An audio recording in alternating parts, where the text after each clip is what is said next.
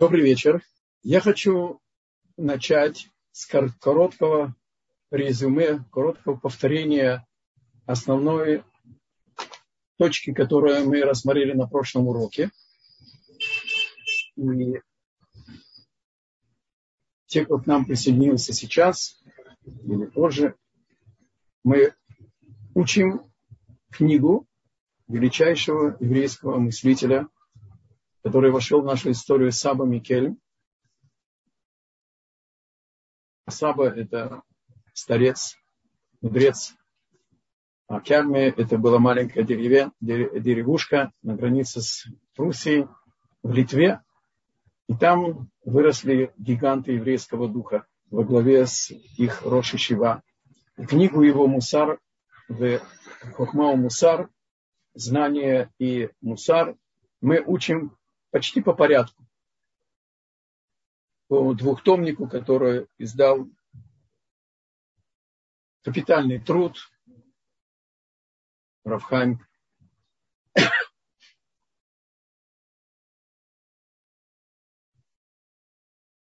Бурштейн. И мы завершили на прошлом уроке, я хочу с этой цитаты и начать,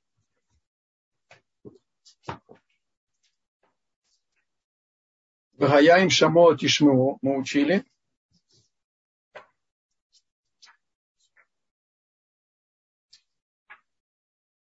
То, что мы говорим три раза в день. Шма Исраэль.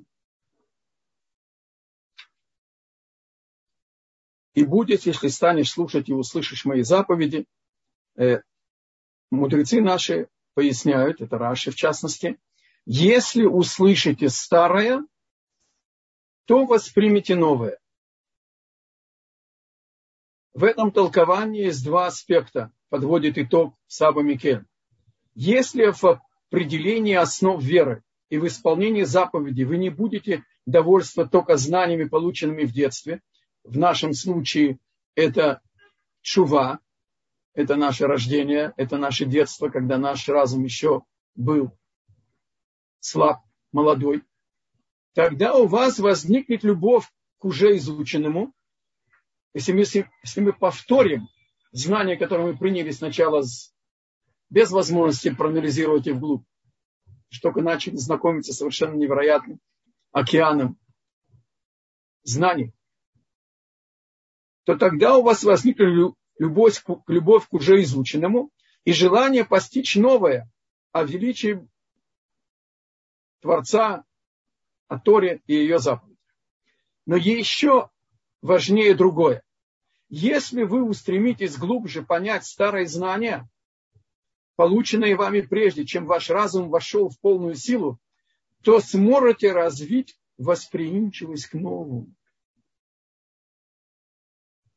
Это не только повторение, чтобы не забыть, Оказывается, это упражнение для раскрытия более высокого уровня познания, развития в себе восприимчивость к новому, возможность обновлять, увидеть новое, потому что наш разум сейчас уже повзрослел. И это, в принципе, процесс непрерывный. Как мы говорили, в духовном уровне у сил веры нету границ.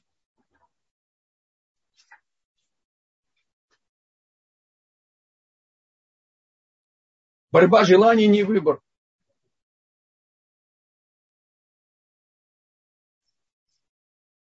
То есть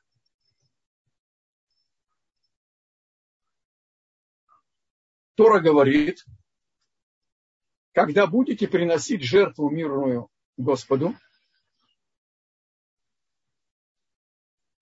имеется в виду благодарственная жертва, которая, конечно, приносится искренне. По желанию своему принесите ее. Это требует пояснения. Ну, когда человек приносит благодарственную жертву, ну, понятно, что принесите ее значит, по желанию своему. Это и есть мое желание. Рамбан на Хаманита разъясняет смысл этой заповеди, говорит, по желанию своему означает, чтобы своим служением вы намеревались исполнить волю Бога.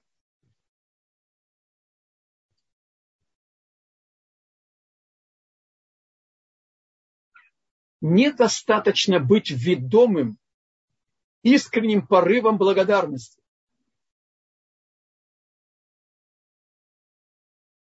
Надо превратить свой порыв в осмысленное действие. То, что мы учили на прошлом уроке. Внести смысл в нашу жизнь, нашу повседневную жизнь, во все наши шаги, во все наши дела, во все наши речи, во все наши мысли. Помните искупительная жертва, да? Недостаточно раскаяться. Недостаточно попросить прощения. Недостаточно вернуть ущерб. Еще можно положить руки на жертву, когда был храм, приносили жертву. И исповедоваться над ней которая исповедь включает и раскаяние, и все, что я описал раньше, получив прощение от тех, кого вы нанесли ущерб или обидели, и принять на себя обязанность больше не грешить. Недостаточно только быть движим порывом благодарности. Очень положительное качество.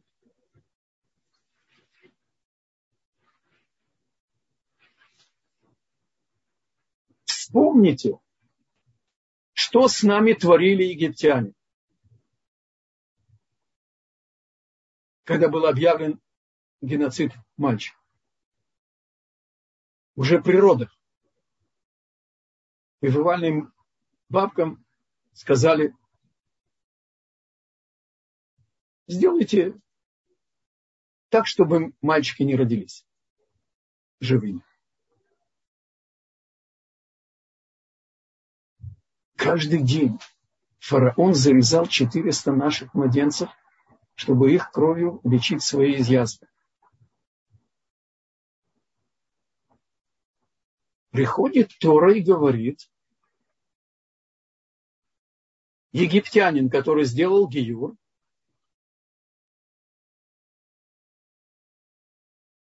три поколения не может жениться на еврейке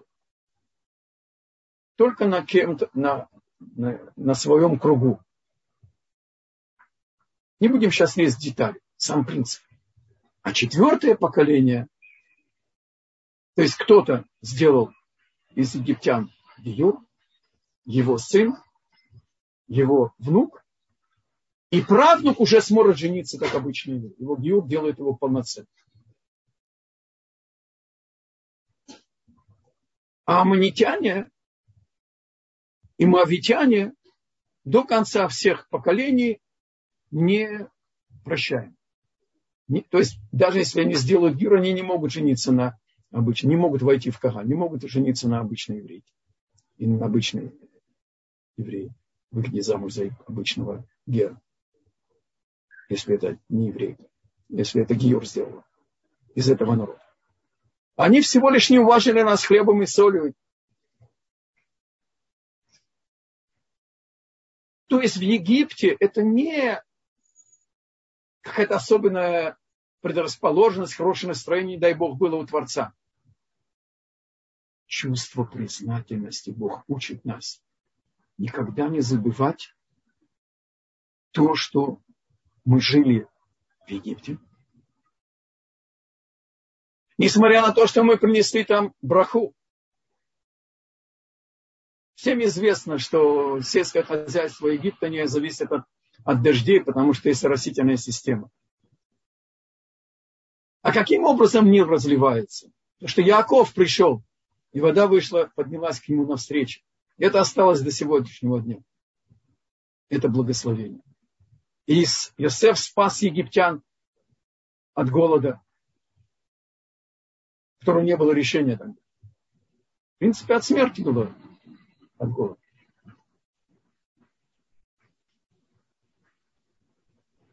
И был со стороны царя фараона, который знал Иосифа признательность, и он дал ему безграничную власть почти. А потом пришел другой царь, по одному комментарию, неважно. Мы не забываем страдания, которые мы пережили. Но мы знаем, что эти страдания связаны с испытанием. Это не оправдывает садизм фараона и так далее. Но мы видим, какое место занимает чувство благодарности. Кстати, я все-таки вас не оставлю без ответа по поводу аммонитян и мавитян. Я удостоился найти ответ. В порядке пояснения. Все помнят еще Бин Ладен, падение близнецов на Манхэттене. Не все знают, что Бин Ладену удалось ввести под два здания грузовики, наполненные, фаршированные взрывчаткой. И он их взорвал. Но у здания есть много основ. И здания устояли. Потом попытка самолетами удалась. У каждого народа есть много свай. И когда они нарушают одну из свай, то их право на существование еще остается. Амон и Моав. Все право их существования было бескорыстная доброта. Хесед, на котором стоит мир. Потому что дочери Лота не знали, что мир не разрушен весь. Они думали, что надо спасти мир. И начать, начинается с них.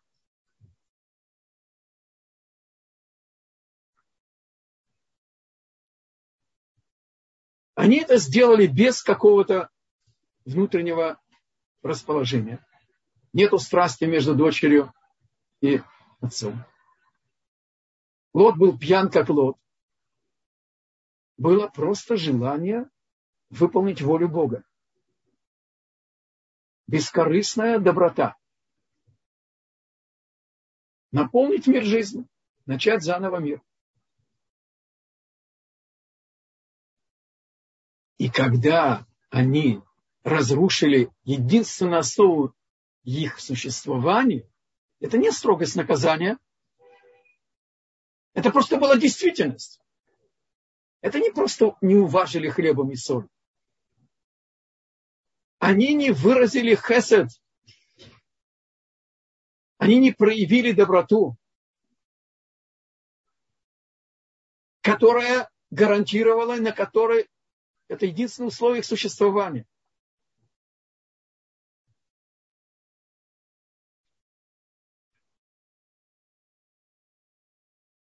Поэтому Бог требует, сегодня нет жертвоприношений. Бог сделал с нами милосердие и заменил это словами. Но когда мы берем Тору и привносим в предписание Торы выполнение заповедей, дополнительный штрих к полноте картины. Что я выполняю волю Бога.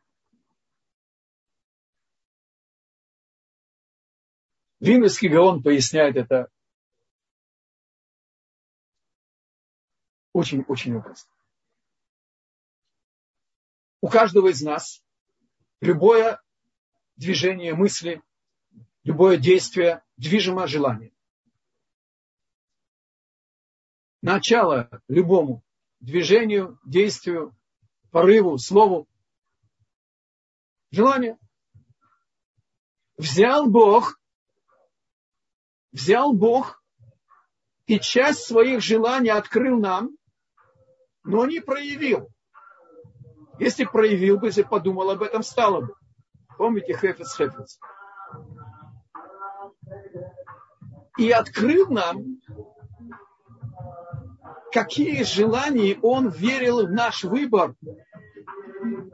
И эти желания в духовном корне ожидают своей реализации, чтобы мы узнали это здесь и выполнили это не только как заповедь, а выполнили как возможность реализовать волю Бога.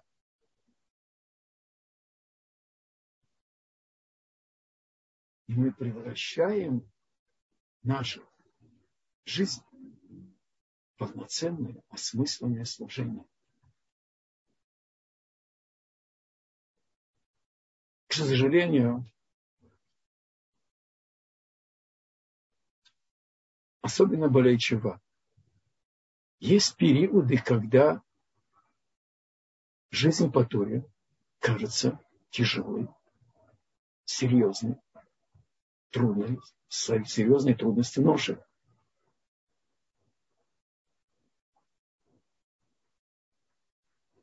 Не нужно далеко водить за пример.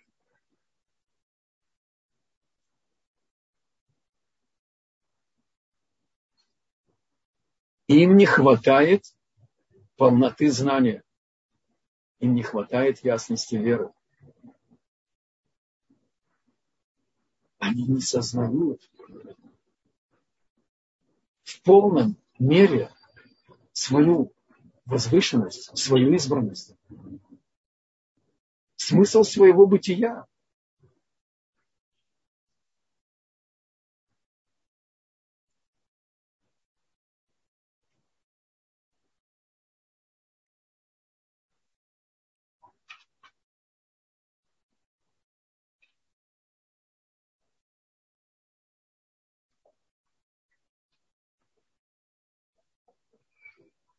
Саба Микельм пишет, в Йом-Кипур евреи принимают на себя обязательства, состоящие из множества частей. И вот я давно размышляю над тем, как объединить их все вместе в одно лаконичное изречение.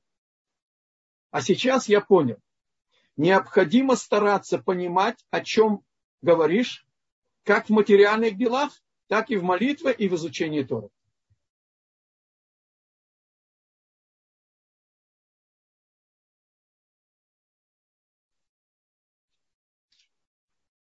И это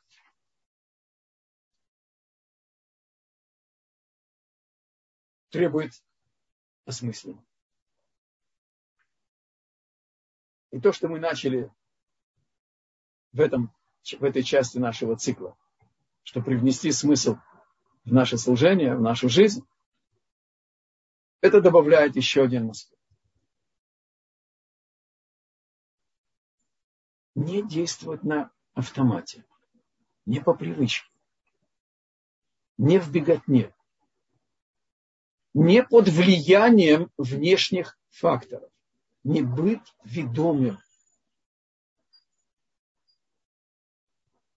Внешними факторами, а быть ведомым только знанием воли Бога.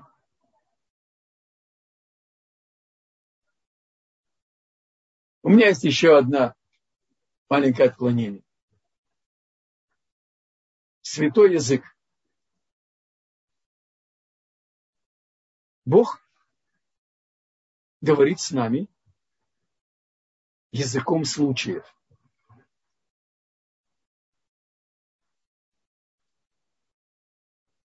Как мы в Торе узнаем, как расшифровать случай, какие духовные законы истории Какое качество, как мы сейчас говорили, признательность, важно и так далее.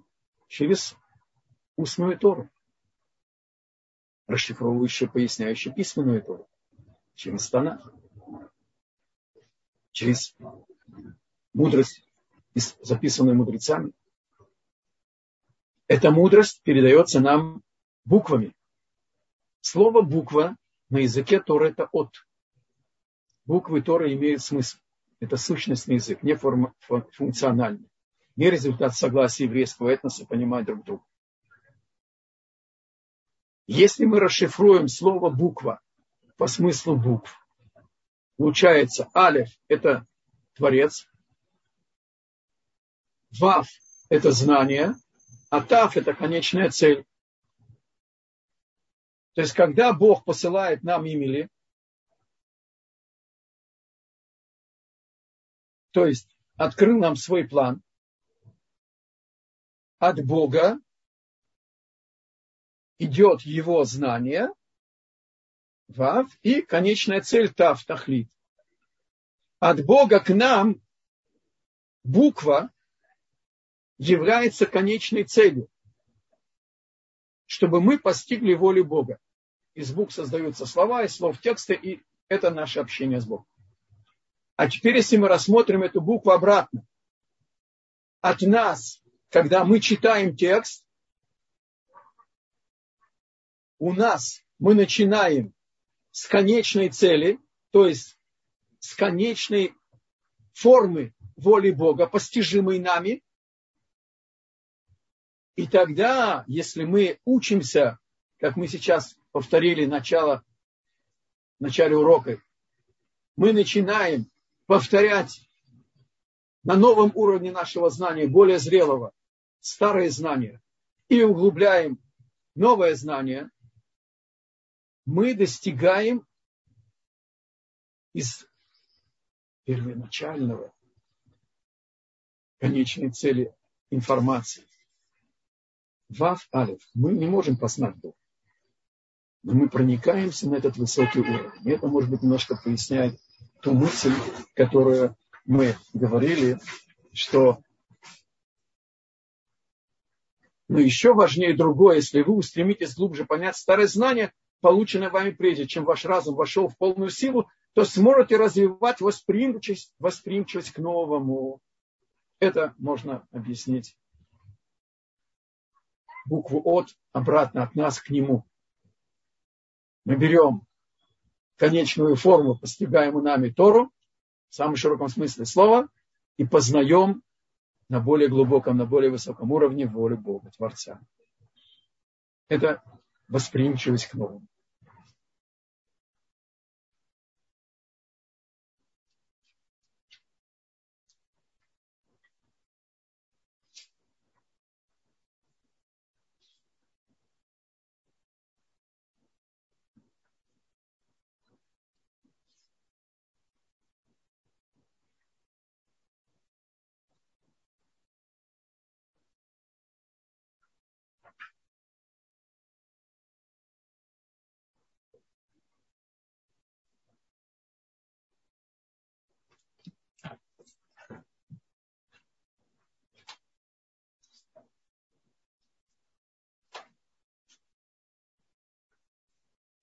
Извините. Я запутал книжку. Когда царь Давид прощается со своим сыном Шлемо, зная, что он завершает свою службу.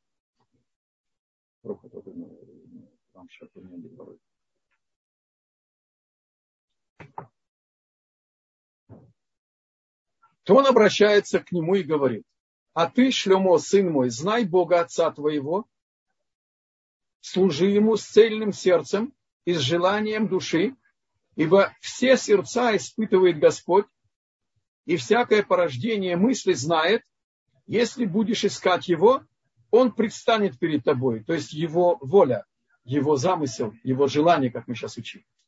А если оставишь его, он покинет тебя, покинет тебя навечно. Без Торы нету жизни. Помните, да? Праведник с верой живет. Быть живым, а не мертвым. Потому что грешник считается мертвым. Сказал царь Давид в завещании своему сыну.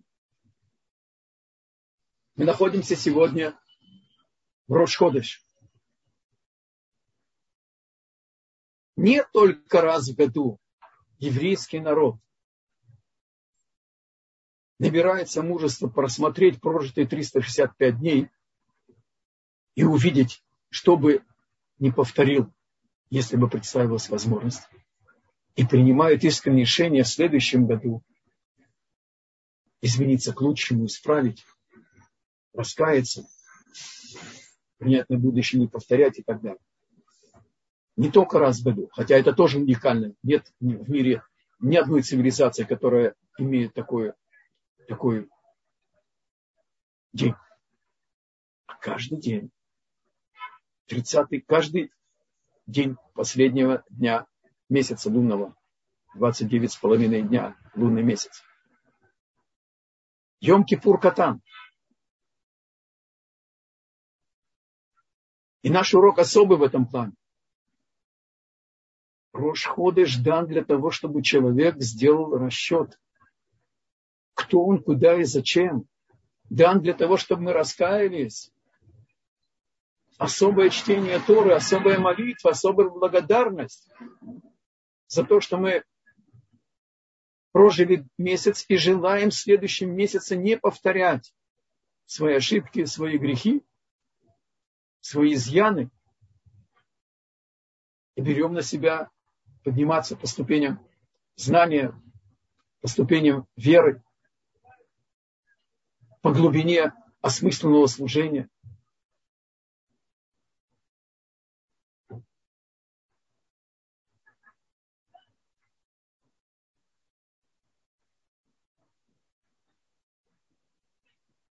Я приготовил вам отрывок от Саба Микель.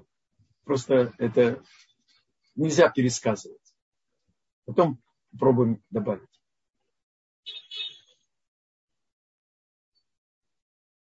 Написано в Торе,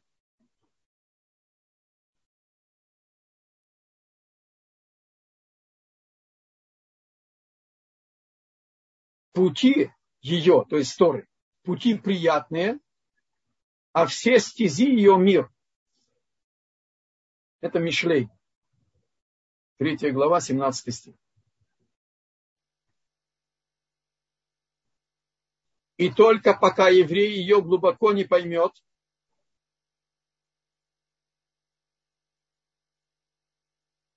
то есть не поймет Тору в такой глубине, что будет для него пути Торы приятные, и все стези ее мир – то есть гармония, внутреннее равновесие, душевный покой, настоящий тов.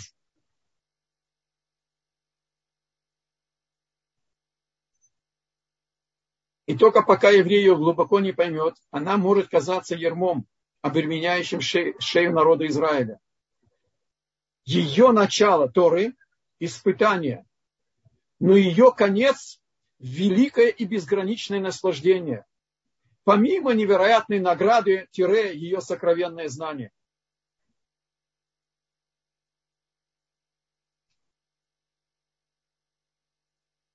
Когда мы выполняем волю Бога, мы должны ее узнать, мы должны пожелать ее выполнить, и мы должны ее исполнить. У нас есть для этого силы познания, нишама. У нас есть силы желания, лев, сердце, руах. И у нас есть исполнительная система тела.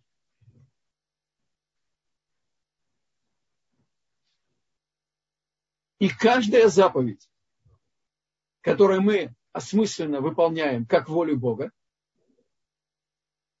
когда мы узнаем, мы желаем и выполняем, мы становимся ветвью от божественного знания. Мы приобретаем абсолютную власть над всеми чертами характера, которые мешают выполнять волю Бога, то бишь лень, зависть, гордыня, алчность, лень и так далее. И наше тело приобретает второе дыхание. Мы не можем стать корнем. То есть заповедь Торы – это средство, и выполнив его, мы приобретаем меру совершенства. Каждая заповедь дает определенную меру совершенства. И поэтому и частей тела, и частей таскаджил, частей тела по числу повелительных заповедей 248 – и 365 запретительных заповедей по числу дней. Время и место. И человек. когда мы выполняем заповедь, каждая заповедь дает меру совершенства. Конкретные части души, которых тоже 613, и конкретные части тела, которых тоже 613.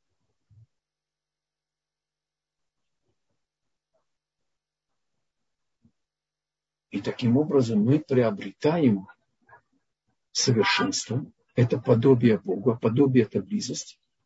А близость – это есть настоящее добро, которое Бог дает нам, сохраняя нас принимающим Ему. Потом в конце жизни будут суммированы все наши дела добрые, и это будет наш грядущий мир.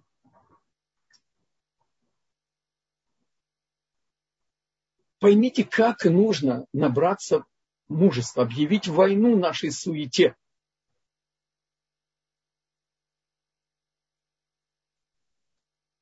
Нашему непониманию, что недостаток выполнения заповеди – это недостаток в самой сути жизни.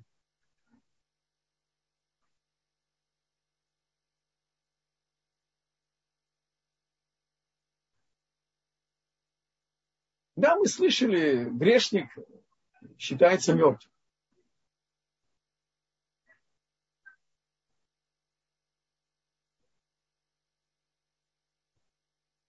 Но в Торе сказано, что повелительных заповедей написано, что вы соблюдаете А запретительное написано выполнять, то есть не нарушать волю, соблюдайте строго. Мы от. А в повелительных заповедях не сказано. Мы от. Объясняет Клиякар. Повелительная заповедь, когда мы не надеваем тфилин, не дай Бог. Мы ничего не делаем. Мы не делаем положительные действия. Так наше нарушение воли Бога – это шеф в ал тасе. Это приносит меньший ущерб. И он выражается в том, что в глаголе о строгости выполнения повелительных заповедей написано слово мет. А в нарушении запретительных заповедей написано, что это халаль. Это труп. Мед объясняет, мертвый человек – это тот, кто умер по своей причине. Когда, когда еврей не выполняет повелительную заповедь, он лишает себя связи с жизненной силой.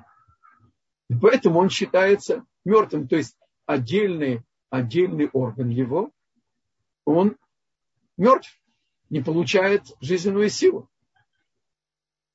И тут он причинил к себе атрофию.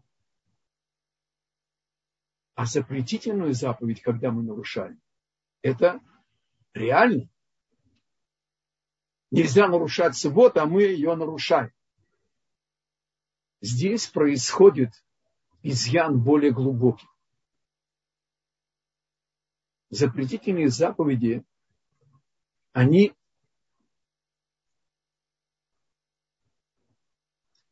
человеком наносятся себе изъян.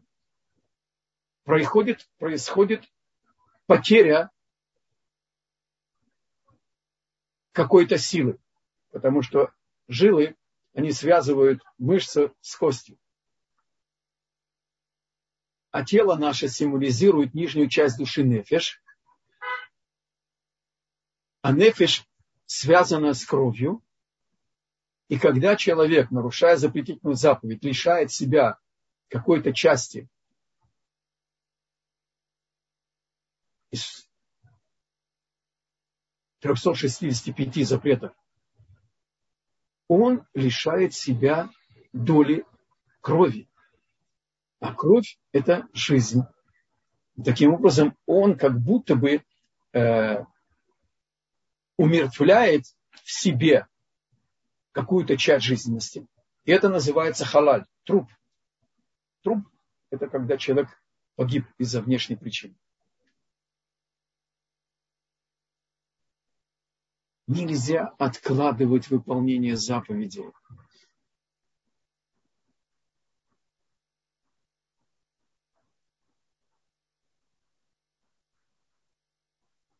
Как нельзя ограничивать себя в жизненно необходимых э, элементах э, физического тела или даже в духовном плане. Это потребность. Мы живем этим.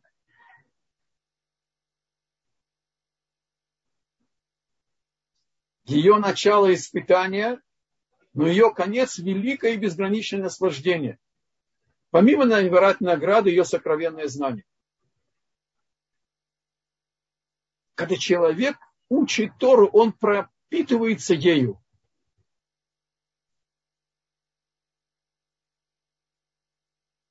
Его душа молодеет.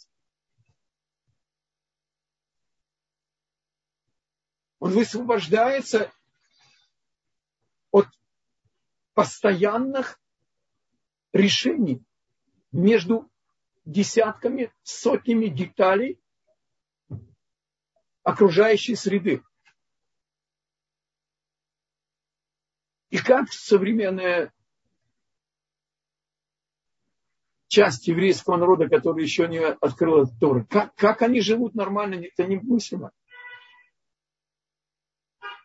Совершенно невероятный темп жизни напряженка.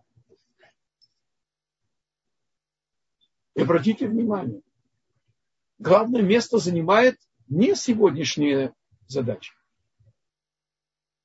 Что будет завтра? Что будет с воспитанием детей? Что будет с экономикой? Что будет с бизнесом? Что будет с политикой внешней? Что будет с миром? Об этом у нас очень мало знаний, очень мало информации. Приходит Тора и дает нам духовные законы действительности.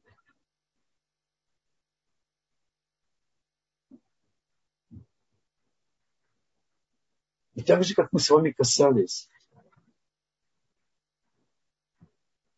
все больше и больше раскрывается нам истинность тех духовных законов, которые были заложены в книге Берешит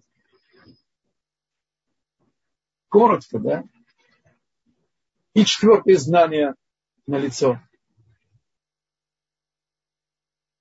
И собирание изгнанников на лицо. Создание государства на лицо. Арабо-израильский конфликт на лицо. У нас есть твердая почва под ногами. У нас в сердце есть опора. Есть место тревоги есть место беспокойству. И даже страху перед всеми угрозами еврейскому содержанию нашей жизни, нашего народа. Это не безразлично для каждого из нас. Мы в одной лодке. Это наш народ –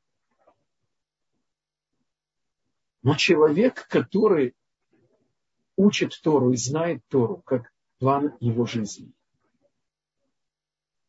у него внутри есть место для равновесия.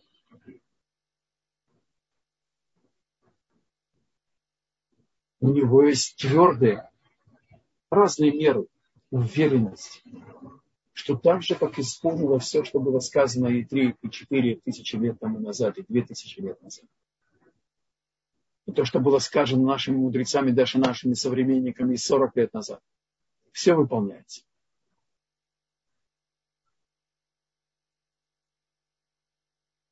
Но у нас есть знание, что все страдания, они не случайность.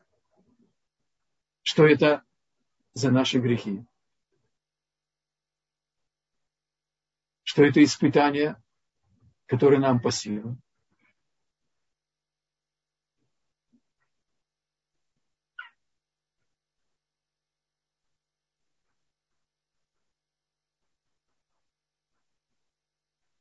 можно и чаще пересматривать свою жизнь.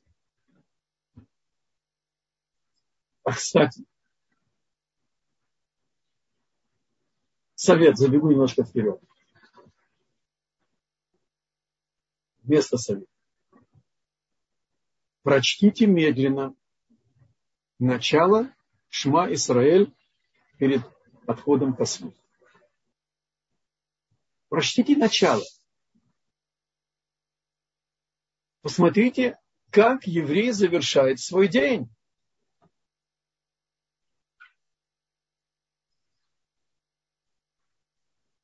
Великодушием, любовью ко всем, кто его обидел. Готовность всех простить, чтобы никто не был бы наказан из-за моего непри... непро... без... Э, непрощения. А потом маленький отрывок раскаяния и просьба простить.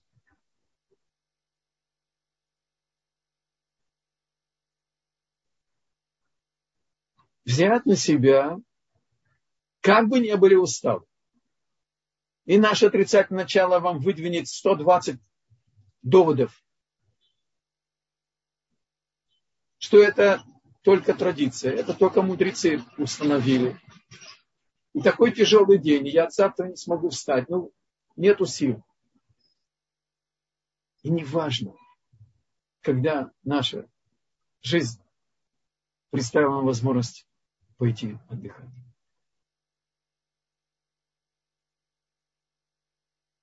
Сказать своему отрицательному началу, как нас учил Хафецхай, ты старый мерзавец, ты еще бодрствуешь.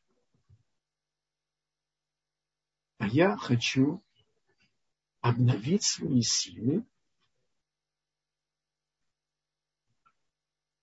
и попросить у Бога вернуть мне мою душу, которую Он забирает как залог. Потому что это хочу не для себя, а для того, чтобы продолжить выполнять Его волю, выполнять Его задачу.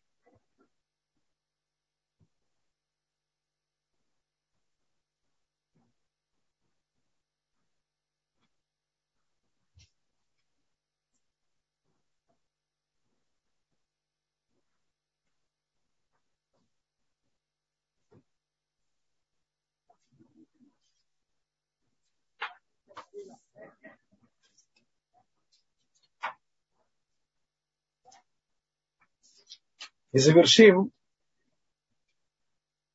коротким рассказом. Саба Микель рассказывает. Рассказывает, что некий философ был совершенно нищим. И царь дал ему много золота и серебра, чтобы избавить его от страданий и бедствий, бедности. Однако на утро этот мыслитель вернул правителю его дар со словами «Все, вот, вот серебро, которое ты дал мне, возьми, ибо я не желаю его. На недоумение царя, почему ты пренебрегаешь посланным мною даром, посланным мною даром, философ ответил, господин мой, с того момента, когда я пришел в этот мир, и до сего дня я жил в безмятежности, и до того момента, как я принял в этот, пришел в этот мир, и до сего дня я жил в безмятежности и в покое, пребывая в защищенной обители, ибо никогда не стремился к богатству и не жаждал наживы, Всю свою жизнь я довольствовался малым, и мне было этого довольно и даже оставалось в избытке. Мой разум всегда был занят исследованием природы, постижением и изучением происходящих в ней явлений, ибо они многообразны. Но вчера, когда я принял твой дар, мои мысли начали тяготеть меня. Последовали за суетой и су... за суетным и сует... суетой пропитались. Я стал думать, как мне поступить с этими деньгами? Купить ли на них товар с расчетом на будущее прибыль? Доверить ли их надежному человеку или провести землю, чтобы сделать, сдать ее в аренду или кормить семью? Сон бежал от моих глаз, и мое сердце волновалось, как море, а в голове волны мысли, колеблющиеся между различными мнениями. Меня одолели многочисленные заботы, справиться с которыми не было не по силам. А потому я решил вернуть тебе свои деньги. И он продолжает, продолжал жить так, же скромно, как прежде. И продолжает Саба Микельми говорит, Ты знаешь, мой дорогой сын, как мне тяжело писать все это. И все же я не поленился и перестал, перескажу, пересказал тебе эту историю. Какие теперь могут быть оправдания у теста, если сам пекарь свидетельствует о нем? Видишь, сын мой, каким пристыженным и опозоренным мы выглядим на фоне этого мыслителя из народов мира. Послушайте, какая самокритика. Это Саба Микельм говорит о себе своему сыну. И мне невыносимо больно за собственную плоть и кровь. Мы не замечаем бесчисленных разрушений в человеческом обществе, не сознаем подмены понятий в мире и не ощущаем его тревог. Из-за множества наших грехов мы постоянно мечемся между разными мнениями. И кто знает, идет ли речь только о двух мнениях или, упаси Бога, Бог их стал уже гораздо больше. Ведь если философ из этой притчи из-за одной ночи испытывает чувство в себе колебания между различными мнениями, то что рассказать человека, погруженного в суету всей своей жизни, всю свою жизнь. И заканчивает Раф Медесера Ильяу пророк. Обращается к народу на глазах у 400 лжепророков. И мы с вами на прошлом уроке обратили внимание, что несмотря на то, что он выполняет кидуш Ашем, освящение имени, он просит у Бога Анени Ашем Анени. Он просит у Бога браху на выполнение воли Бога. То, что мы начали с нашем уроке. Когда мы выполняем заповедь, которую мы знаем и готовы выполнять от всего сердца, добавить еще себе этот штрих в полноте картины. Я выполняю твою волю. Я хочу и осознать это, и прочувствовать, что я соучастник выполнения твоей воли. Твоя воля ждала своей реализации, ты ее не проявил для меня, сделав меня соучастником. Представь себе, как это меняет все содержание нашей жизни. Каким светом, каким содержанием, каким воодушевлением это наполнит нашу жизнь. Какой ответственностью, каким трепетом. Но это уже будет следующий урок. И я хотел только обратить внимание.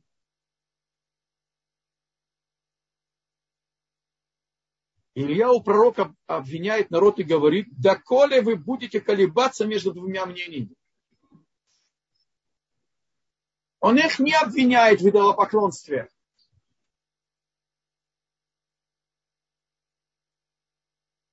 Да евреи не служили идолопоклонству в прямом смысле слова, простом смысле слова. Он их обвиняет, доколе вы, когда прижало, вспоминаете о Боге и просите Его, и знаете, как просить, и готовы принести жертвы Богу. Но в перерывах у сил нашей веры народ обращался гадалкам, к экстрасенсам, к провидцам э, и так далее, к талисманам. То есть, когда человек двойственен, и когда ему угодно, по каким-то расчетам, он не забывает о Боге. А когда не угодно, он обращается к разным силам и полагается на них, вот самое страшное вещь. Эту раздвойственность, раздвоенность.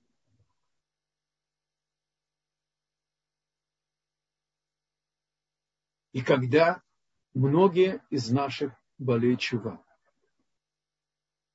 которым очень тяжело. Нет у нас сегодня Санедрина. Нет возможности получить однозначный ответ. Но у нас есть принцип, который был в Санедрине. И передача полномочий Санедрина перешла к мудрецам, как мы говорили с вами, как Маймонит объясняет, есть понятие глав поколений, и по большинству лидеров поколения Большова должен определиться. Еще есть разделение, тоже нам навязанное изгнанием, Это Сфардим и Ашкеназим.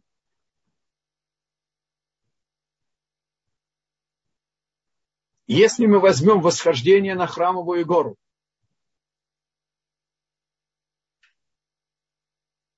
подавляющее большинство всех лидеров, всех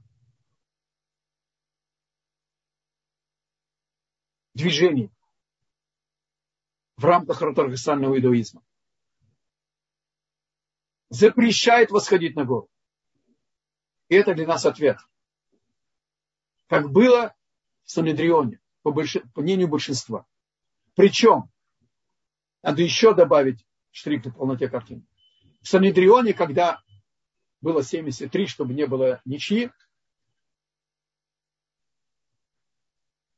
когда возражающих было, допустим, 36,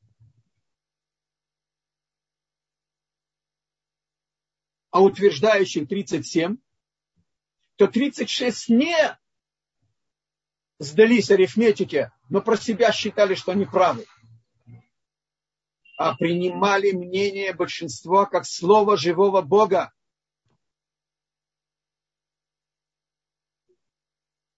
Так и мы сегодня. Не надо теряться. Не надо отдавать нашему компасу выбирать. Как мне сказал мой ученик, мы подвешены, еще не определились. Нет, мои дорогие, если мы ашкеназы, надо выбрать ту эстафету, которую передавали по цепочке от Моше до наших дней. Если я спрошу своего Роши Шива, Равоэлезера Кугеля, чтобы Бог послал ему здоровье и долголетие. Кто твой ученик? Он мне скажет Хазаныш. Хазаныш был послан Хатецхаймом в Израиль, Хатецхайм, и мы дойдем до Мой Шарабейн. У нас есть своя эстафета.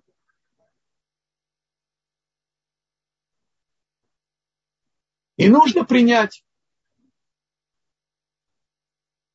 И когда у нас Шутами один ученик попросил разрешения учить хасидут. Рошище, он получил разрешение. И главы мыслителей литовского мира учили хасидут и учили Танию. И были знатоками этих источников.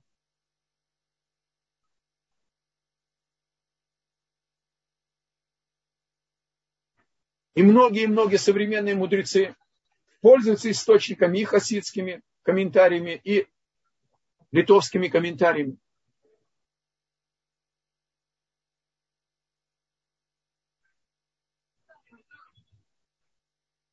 Но большинство мира Торы по кардинальным вопросам отношения к светскому государству, отношения к храмовой горе, отношения службы девушек в армии, не дай бог, и в добровольческой службе под, под эгидой армии и так далее.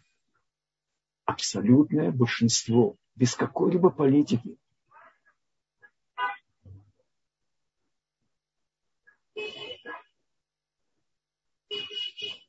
Запрещает это. И нету здесь места размышлениям или либерализму, и открытости, и учитывать новые веяния и, или приносить пользу. Конечно, я не могу человеку без веры объяснить, что изучение Торы и сохранение скромности наших э, дочерей, они защита еврейского народа. Но мы должны это знать.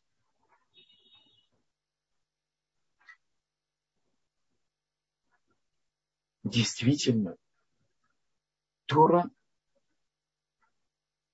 это действительно настоящее добро. Это настоящая сладость. Давайте завершим с улыбкой. Но это всерьез. В конце Мегила Рут описана сокровенная ночь, когда Рут послана своей равиншей Номи, свекровью, к Бозу. И Тора описывает, что он ваяхал, ваешт, ваитав либо. Он ел, пил, и ублажилось его сердце. И тав либо, там есть слово тов. Тов – это пароль Торы, леках тов натати лахем.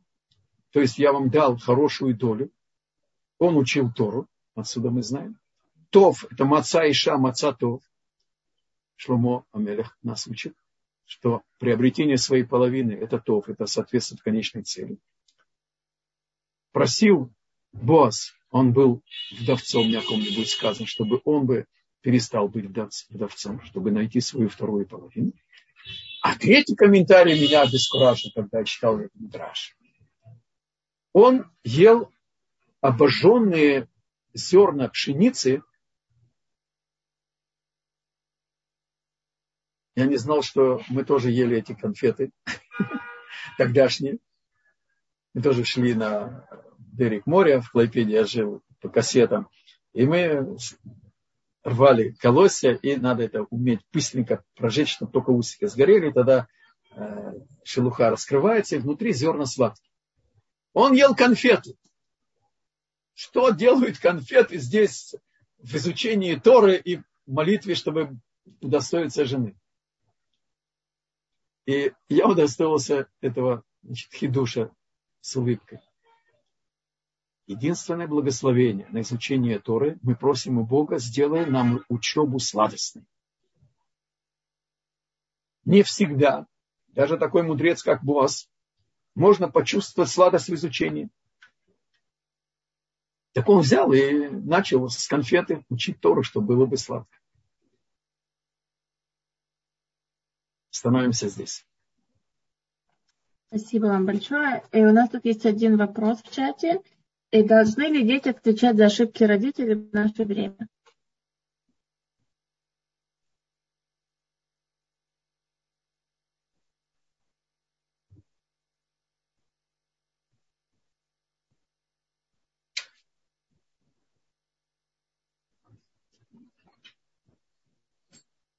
Никогда дети не отвечают за э, ошибки родителей. Э, все отвечают только за свои ошибки. Только дело в том, что мы все круговороты. Никого не хочу смущать перед сном.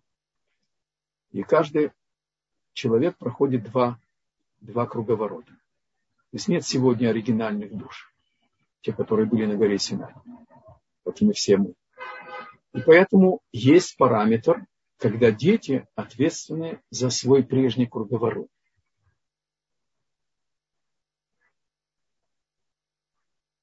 Приведу маленький короткий пример. По-моему, это Николай приехал или кто-то там из царей русских.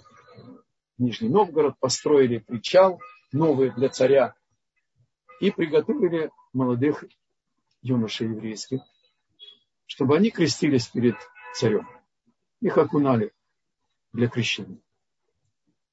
Наши дети набрали в одежду камней, и когда их окунали, они кинулись в воду, и они утонули.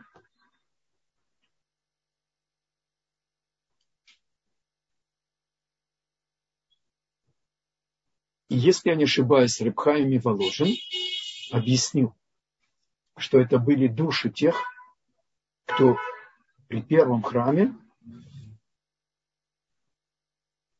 занимались идолопоклонством. Это было их исправление. Это был их текун. Но дети не ответственны за грехи родителей. Не только сегодня, но и вообще.